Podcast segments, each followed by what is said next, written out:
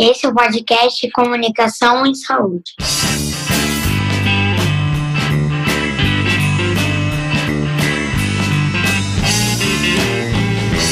Opa, gente! Esse é o podcast Comunicação em Saúde, do Grupo de Trabalho de Comunicação em Saúde da Sociedade Brasileira de Medicina de Família e Comunidade. Eu sou Carlos Campos e, junto com Jorge Esteves, vamos continuar a nossa série de episódios intitulada Pontes para Populações em Situação de Vulnerabilidade e Frequentemente Visibilizadas O Papel da APS. Nós vamos falar de saúde rural e, para isso, nós convidamos o Fábio Castro. Fábio Castro é médico de família e comunidade em Amarantina, um distrito rural de Ouro Preto, e atua como preceptor na residência neste local da Universidade Federal de Ouro Preto, UFOP. E a gente queria começar por, por essa parte aqui, né? pensando nessa questão do, do cenário do, da PS é, em ambiente rural, assim, que é um cenário específico. Como é que você acha que mudou, Fábio, o contexto do, da Covid-19 em relação às iniquidades que já existiam e em relação ao próprio trabalho da PS? O que você acha? Beleza. Jorge, vou começar, queria compartilhar com vocês um, um texto que eu separei aqui. É um trechinho de um texto de um livro que eu gosto muito, que eu que eu estava lendo por esses dias. E vocês me permitem, então vou, vou ler um pedacinho aqui. É, é, o livro do, é o livro é o Grande Sertão Veredas de Guimarães Rosa, né? Que é um escritor mineiro, um médico também rural, né? E a história se passa num ambiente rural. Aí vou ler um, um parágrafo aqui. Mas uma jararaca picou Gregoriano. Era aquela, a rastejo no capim e nas folhas caídas. Nem chegava a quatro palmos e com poder de acabar. E o Gregoriano morreu, em pobres horas. Né? Por que, que eu trouxe essa, essa parte aqui? Para contextualizar mesmo o que, que é o meio rural. Né? E eu, quando eu li esse pedaço, eu fiquei pensando, né? Será que essa história podia ter sido um pouquinho diferente para o personagem gregoriano? Né? E aí me vieram algumas, algumas perguntas mesmo. Será que tinha algum médico atendendo na região que o gregoriano morava?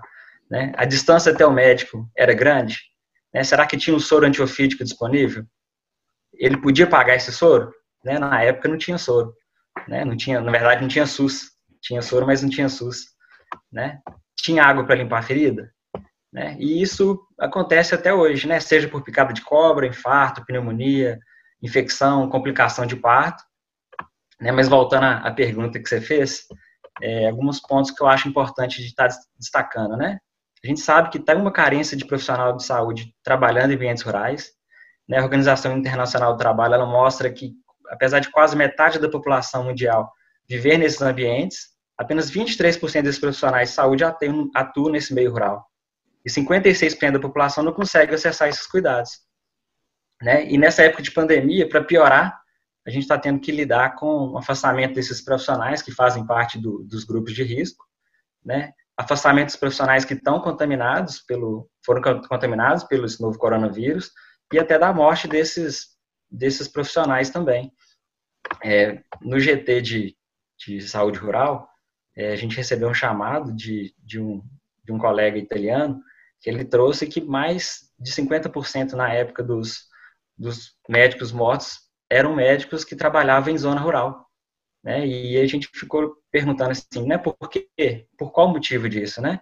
E algumas questões vieram vieram vieram à tona assim. Será que é porque esses médicos não tinham é, acesso a equipamentos?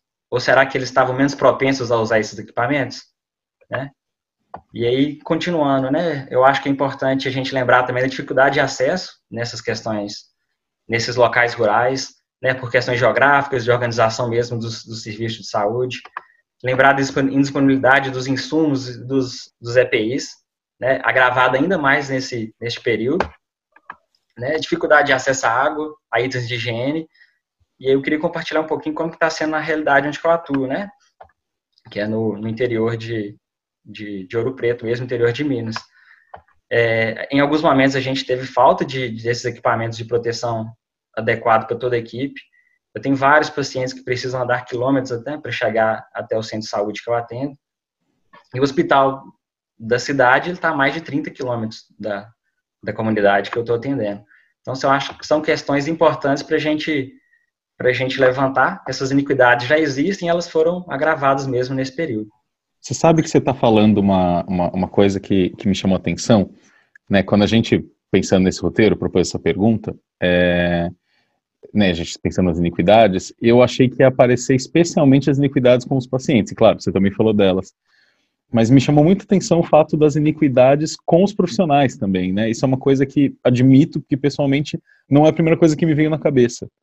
E, e você está falando que não vou, não vou dizer atingir por igual, é claro, mas, mas atingiu também e quando atinge os profissionais, atinge mais ainda as pessoas, né? E aí são esses profissionais, né, que já são poucos, que estão sendo atingidos também, né? Então isso vai piorar esse cuidado desses, dessas pessoas que a gente, a gente é responsável. É, eu fiquei pensando que a primeira coisa que, que me veio à mente com, com essas dificuldades foi em relação à piora do acesso, né? É, se já era difícil as pessoas terem acesso às unidades de saúde ou ou se já era difícil ter acesso a um profissional que tivesse ali disponível na, na quantidade adequada, agora se tornou pior. Fiquei pensando se você consegue descrever um pouco melhor também como é que está o dia a dia, assim, se isso as unidades ficaram mais vazias, ficaram mais cheias, as pessoas saíram muito menos de casa, foram mais ao hospital. Fiquei imaginando como é que como é que está de fato assim no dia a dia. Quando começou a, né, a pandemia, quando começou a chegar aqui no Brasil, é, três dias depois, né, que o Ministério da Saúde lançou aquela nota sobre a telemedicina, né, que acabou depois virando uma lei.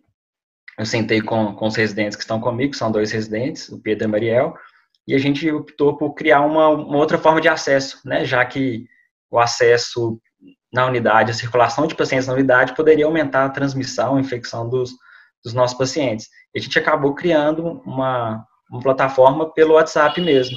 A gente é, pegou um chip do celular um celular que estava parado e a gente começou a divulgar, né? A gente viu com os, com os agentes comunitários que o WhatsApp era o meio que os, que os pacientes da região mais usavam e a gente fez o WhatsApp da unidade.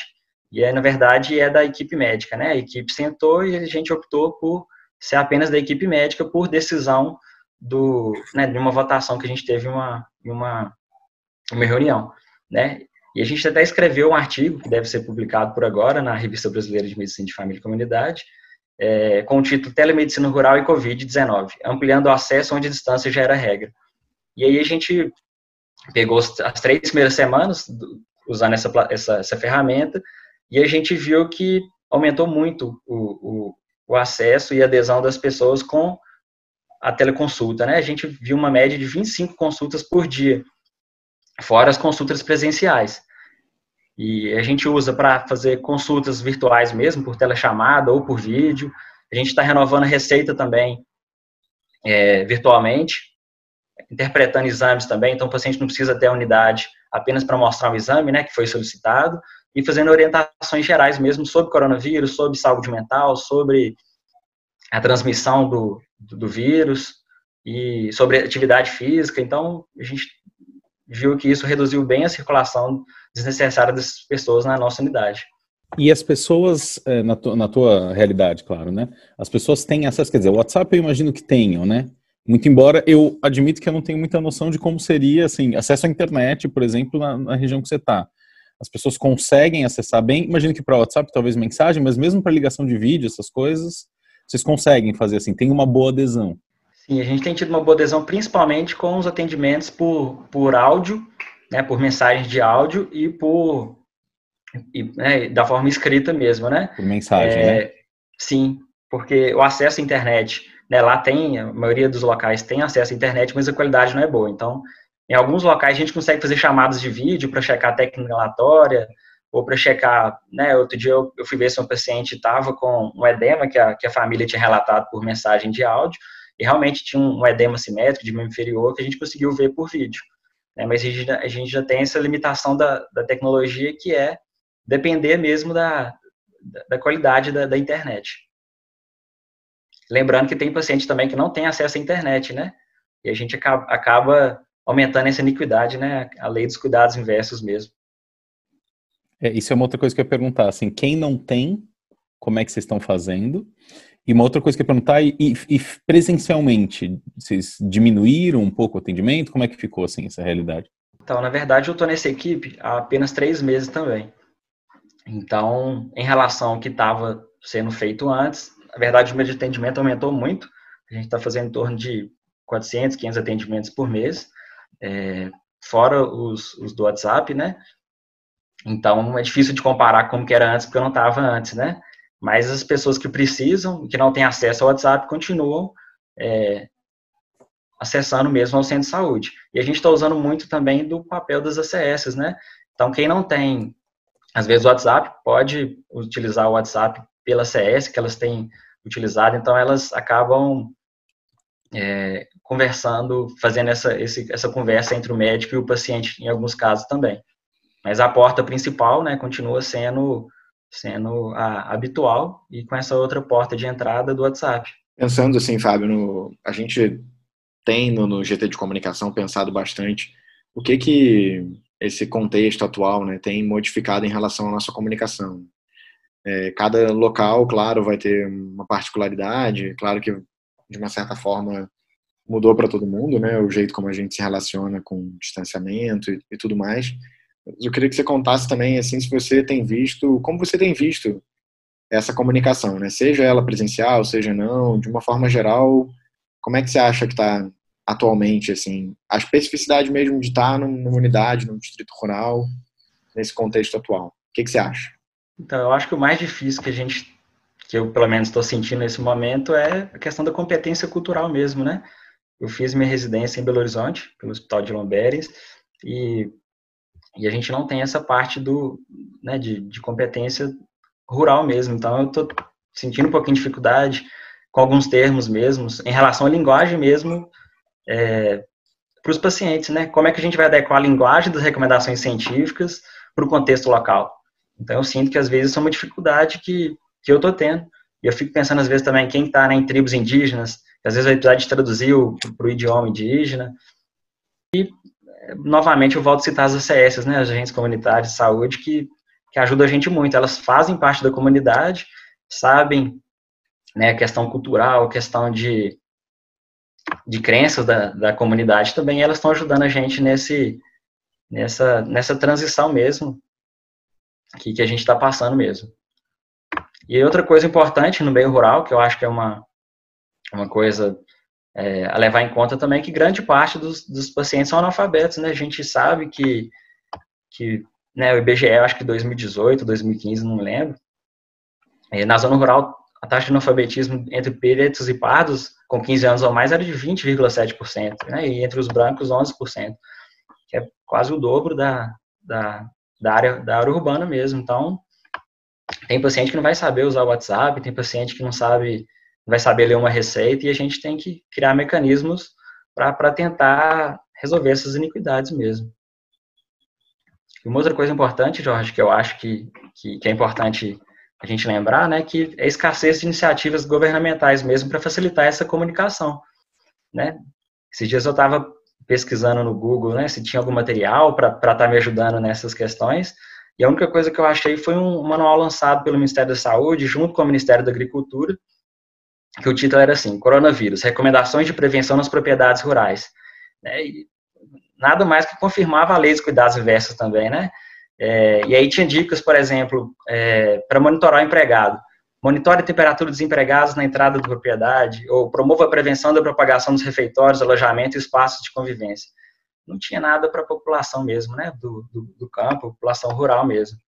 Então, acho que mais uma dificuldade que a gente está tendo nesse contexto rural e de, nessa pandemia. O foco não estava na saúde, pelo jeito, né? Estava mais um foco, aparentemente, do Ministério da Agricultura, é o que está aparecendo, né? Sim, justamente. Né? Focado muito na produção, né? não perder a produção. Uma outra coisa que eu queria compartilhar é, sobre abordagem comunitária é, foi quando começou também a pandemia, a gente chamou os líderes comunitários, os líderes religiosos da, da, da região, da nossa comunidade mesmo, porque estava tudo aberto, né? Estava aberto o comércio, estava aberto as igrejas, né? acontecendo os cultos, né? É, enfim, várias, várias questões religiosas estavam continuando a serem feitas de, de, forma, de forma normal. E a gente fez o convite para todas, todas as, todos os líderes comunitários, religiosos, e, e, foi bem positivo, assim, né? No começo eu estava um pouquinho apreensivo como que eu ia ser recebido, ainda mais que eu estava acabando de chegar na, na unidade. Foi bem interessante, assim, no final da, da reunião, foi pactuado o encerramento temporário das atividades presenciais nas igrejas durante essa pandemia. E aí as igrejas acabaram se, se organizando e fazendo isso de forma virtual. Então foi uma coisa bem interessante. Até hoje tá, tá continua fechada é, as igrejas de forma presencial mesmo. Eu fiquei pensando nessa questão, né, de, de como é que chega a informação. Eu acho que, como de uma forma geral, as pessoas hoje têm recebido informações muito diversas, né, sobre todas as questões do cuidado do corona e tal, questões mais polêmicas, né, em relação a, ao uso de medicação, o que que usa, o que que não usa, o que que faz, o que que não faz, e toda essa pressão, acho que econômica mesmo, né, para as coisas funcionarem. Eu fiquei pensando nisso, assim, né, se num local onde você tem as distâncias maiores, talvez, né, é, e você está numa zona rural. Né, eu fico imaginando que a pressão é grande tanto no centro urbano quanto na zona rural, mas como elas, em que ponto elas são diferentes, né? É mais fácil, talvez, conversar com as referências e e as pessoas entenderem que é importante fechar ou é mais difícil, né? Eu, eu acho que seria interessante, assim, é, é interessante a tua experiência, né, nesse sentido. Se você quiser trazer mais de como é que foi isso, como é que rolou depois uma pressão, todo mundo concordou, como é que foi?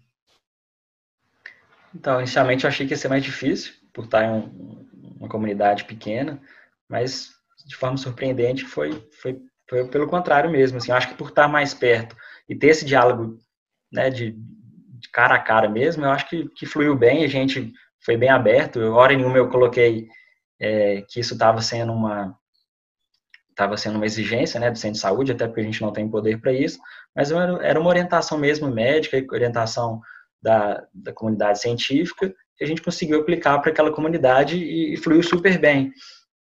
Né? Então, a gente tem tido um vínculo maior com, com os líderes religiosos e com os líderes comunitários, que eu acabei conhecendo, então foi uma forma boa de eu, de eu estar mais próximo da comunidade também. Então, acontece alguma coisa diferente, eles já entram em contato comigo e com a equipe para a gente, para ouvir nossa opinião também, né?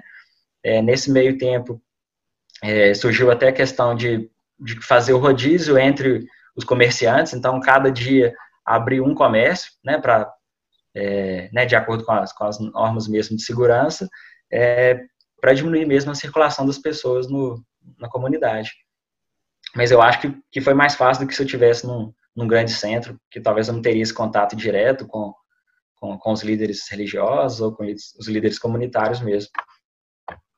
Outra coisa que eu te perguntar nesse sentido também, de, de, de, de, de adesão e de, de, das conversas, como é que está sendo, né? Entendendo que vocês têm usado o WhatsApp agora, talvez especialmente mais, né? Como uma boa ferramenta de comunicação, como é que tem sido é, as, as informações de saúde que chegam muitas vezes desencontradas, ou até as famosas fake news também, é, como é que chegam, né? Porque o WhatsApp hoje em dia é a principal fonte dessas informações. Algumas boas, mas muitas não, né? E como é que tem sido na prática de vocês? Então, o WhatsApp tem ajudado muito, que a gente já tem algumas mensagens automáticas, o artigo explica bem isso, como que são, como é que a gente fez essas mensagens automáticas. Então, às vezes a pessoa vem com alguma dúvida, né? Ah, por exemplo, eu posso fazer uma, uma atividade física, né? E aí a gente já tem uma mensagem automática sobre as recomendações da, da Organização Mundial de Saúde sobre a prática de atividade física em tempo de, de pandemia. Às vezes também sobre o uso de alguns medicamentos, né? Alguns, a gente escuta falar que ah, esse medicamento não está sendo não está podendo usar, por exemplo, ibuprofeno, muita gente é, veio perguntar se poderia usar ou não, a gente já tem uma mensagem automática sobre isso, mensagem automática sobre é, saúde mental mesmo, em época de, de, coronavírus, o que, é que pode ser feito, a gente envia alguns vídeos sobre é, técnicas de respiração, algumas técnicas de meditação, e à medida que chega alguma coisa que a, que a mensagem automática não consegue responder, a gente é, a gente res, é, responde de forma perso, personalizada mesmo para a pessoa, né? É, e se a gente vê necessidade, mesmo assim, de uma consulta presencial, a gente acaba pedindo a pessoa para estar tá indo até a unidade. É, tem, tem uma coisa que você tem visto, assim, Fábio, em relação a... Eu vi que a organização da equipe foi bem isso, né? Foi de, de acho que, rumar para um acesso mais virtual, mais remoto e tal. Mas em relação ao trabalho dos agentes também, você observou alguma mudança, talvez em identificação de algum algum risco maior mesmo, é, social, econômico, ou outra forma de, de atuação, ou, ou ficou mais nessa coisa de, de ajudar mesmo a, a chegar à informação do coronavírus? O que, que você viu assim sobre essa questão do, a zona rural mesmo de, de trabalho dos agentes e da, da equipe que tenha te chamado atenção? Na verdade, por uma recomendação municipal aqui, os agentes estão fazendo é, um rodízio, né? E eles não estão mais indo até os, até os domicílios mesmo. Então, isso foi uma coisa que dificultou a gente, dificultou para a gente, na verdade, né? É, então, os pacientes ainda estão sentindo falta das visitas dos, dos agentes até, até os domicílios, e, e, aí a gente tem contado com, com a ajuda mesmo virtual de, dos agentes, né? Já que eles não estão podendo ir até os domicílios por uma recomendação municipal mesmo. Então, a gente está ficando mais por esse foco mesmo. Mas eles também têm esse, essa ação mais virtual também. Mais virtual, no momento sim. Você acha que essas questões de organização ficam mais tempo ou elas são temporárias? Um pitaco sobre isso, hein? dessa organização de equipe. Então, é, aqui em Ouro Preto, a gente começou há duas, três semanas que a gente teve o primeiro caso confirmado, então eu acho que, que ainda vai durar um tempinho, né? É, até depois queria compartilhar com vocês, se a gente tiver um tempinho, um texto que a, que a residente que está comigo, a Maria, ela fez, uma reflexão sobre né, o coronavírus né, em, uma, em uma área rural mesmo que a gente entender, na verdade, um, um subdistrito. Né, se vocês permitiram, eu gostaria de ler esse, uma parte desse, dessa, dessa reflexão dela, que eu acho que, que vem muito ao encontro disso que, que a gente trouxe. Beleza, então vamos lá. É, o texto chama sobre isolamento social em comunidade rural. Né? Então, a Mariel é uma residente, é uma residente do primeiro ano que está comigo, e esse texto foi publicado no Rural Cities no final de abril. Então, ela traz assim: nesses tempos de Covid-19, uma observação especial me fez pensar sobre a vulnerabilidade dos povos do campo, da floresta e das águas. Quanto mais fundo vamos no rural, seja para atender nas unidades de apoio ou para fazer visitas domiciliares nos sítios e povoados, maior a sensação de que essa doença nova é só mais uma notícia estranha e lamentável que vem da capital. Na roça tem mosquito palha, barbeiro, dor nas juntas, empins, queimação, açúcar no sangue, os mais diversos diagnósticos de benzendeira e raizeiros. Mas coronavírus, este não entrou no vocabulário de muita gente. Não é simplesmente por ser novidade. Acredito que a falta de receio de contaminação pelo SARS-CoV-2, na mesma, na mesma proporção que falta os equipamentos de proteção individual, os serviços, as estradas, o direito de cidadania. Na percepção individual de risco, e lógica e subjetiva, as barreiras de acesso parecem ser também barreiras de proteção. Se o Estado não chega, por que o vírus haveria de chegar? Assim, não são tomadas medidas de precaução pelas quais as populações urbanas zelam tanto. O paradoxal de tal viés é tornar ainda mais suscetível uma população que já se vê negligenciada. E ela também contamina a nós, profissionais de saúde, cuja escolaridade não nos torna imunes às irracionalidades humanas. E ela finaliza assim: Espero que a chegada do Covid-19 nas zonas rurais do Brasil faça lembrar a todos que, por mais fundamental que seja a ciência biomédica, neste momento, o processo saúde e doença segue sendo socialmente determinado. Que possamos aprender com o caos dos amarantinenses que, onde o isolamento social e político já era regra, uma falsa sensação de segurança frente aos problemas globais pode surgir em usuários e trabalhadores da saúde. Autoconhecimento, competência cultural e advocacy serão tão importantes quanto as medidas que constam nos protocolos oficiais. Esse texto é maravilhoso, hein? Legal, né? Ele é um bom resumo. E uma, né? uma coisa. Pode falar? Sim. Uma coisa interessante que, né, que ela trouxe com a percepção que a gente estava tendo, como não tinha nenhum caso confirmado em Ouro Preto, né? E muito menos no distrito, né, que está mais isolado, a população estava um pouco mais relaxada mesmo. E aí a questão do ACS volta, né? E aí a gente juntou e falou, olha, então para entrar na unidade, é, os ACS vão ficar na, na, na porta da, da, unidade com um termômetro todo paramentado, né? Os equipamentos chegaram, depois que chegaram no centro, né, no, no centro de saúde da, da cidade, mas chegaram, e aí a população começou a assustar, né? É, na verdade, não assustar, né? Mas caiu a ficha, né? Que, que aquilo estava acontecendo. E aí começou a confirmar os casos mesmo, e a gente tem alguns casos confirmados agora na, na comunidade. Mas esse texto, como ele é de abril, é, nesse tempo o pessoal ainda estava um pouco, um pouco descrente mesmo que se ia chegar até aquela comunidade isolada. nesse sentido, eu ia te perguntar exatamente isso, assim, acho que até em dois momentos, como é que foi a, a tem uma, uma, uma, parte específica da comunicação, né, que é a comunicação de risco. Como é que foi comunicar risco nessa época que ainda não tinha nenhum caso? Como é que era, né? Conversar com as pessoas, explicar disso. E como é que está sendo explicar agora que teve, né? Imagino que tenha tido uma diferença, com certeza. Sim, então essa foi uma dificuldade que a gente teve, né? No começo, então para evitar de, de chegar, a gente fazia as recomendações via WhatsApp, né, presencial, os ACS fazendo esse papel também, e a população via que não chegava, né? Falar, o pico vai ser em abril. Aí abril passava e nada. E, ah, não, vai ser em maio. Aí em maio chegava e nenhum caso confirmado, né? E aí, quando começou a confirmar, a gente teve, na verdade, que lidar com, com a dificuldade de informar, mas sem causar, sem, sem causar o, o, o caos mesmo, né? Então, assim, sem, sem botar medo na população também. Porque aí todo resfriado comum já lotava unidade pensando que podia ser um, um, né, um caso de coronavírus ou caso de ansiedade, né? O paciente queixava, sentia uma dispneia e achava que isso poderia ser um, um né, um sintoma do, do coronavírus mesmo.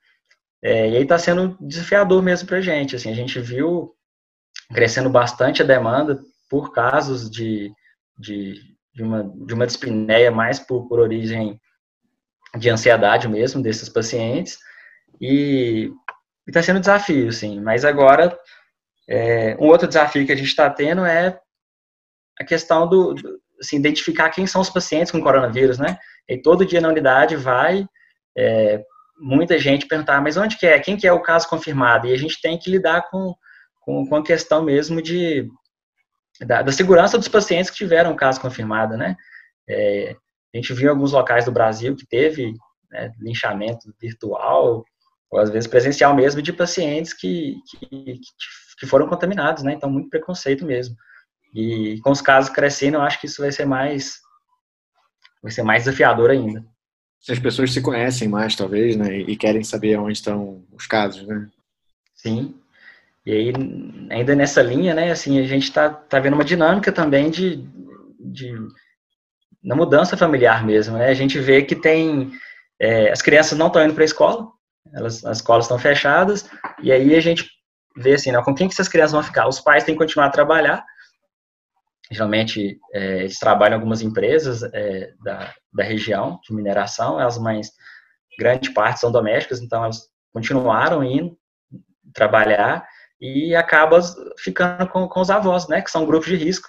Então a gente tem que, como é que a gente vai é, adequar essa, essa, essa orientação, né, de, de isolamento dos grupos de risco, sendo que ninguém, né, sendo que quem pode ficar com, com, com as crianças são os avós, né, e essas crianças saem para brincar na rua enquanto com outras crianças que fazem parte de outra família, enquanto com os primos, e aí as, os avós, os grupos de risco mesmo, estão tão bem expostos mesmo, né? Mas são características da comunidade, já que não tem ninguém para poder ficar com essas crianças mesmo. Acho que a gente vai chegando ao nosso fim. Foi muito bom, Fábio, entender um pouquinho como é que está acontecendo aí com, com vocês. Acho que por não ser uma realidade comum a todos nós, né? você mesmo descreveu assim como é que está essa demografia médica de profissionais para a gente é muito importante né acho que tem uma questão da gente não não perder de vista todas as realidades possíveis que a gente tem no Brasil e essa né, tem muita muita gente vivendo num contexto em que a gente muitos de nós não temos ideia né foi muito bom muito bom conversar Carlos quer comentar algo mais também para a gente encerrar o nosso podcast eu queria agradecer o Fábio por ter aceitado o convite para nós aqui de participar do podcast. Foi muito interessante mesmo.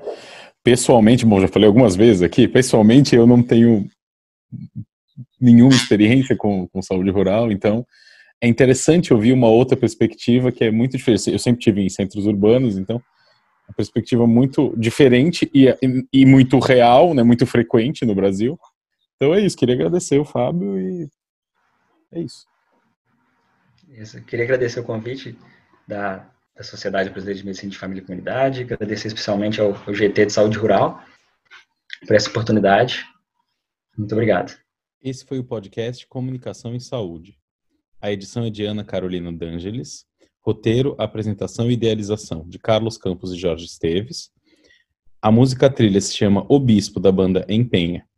Foi realizado com apoio da Sociedade Brasileira de Medicina de Família e Comunidade. Esse foi o podcast Comunicação e Saúde. A edição é de Ana Carolina D'Angeles. Roteiro, apresentação e idealização de Carlos Campos e Jorge Esteves. A música trilha se chama O Bispo, da banda Empenha. Foi realizado com apoio da Sociedade Brasileira de Medicina de Família e Comunidade.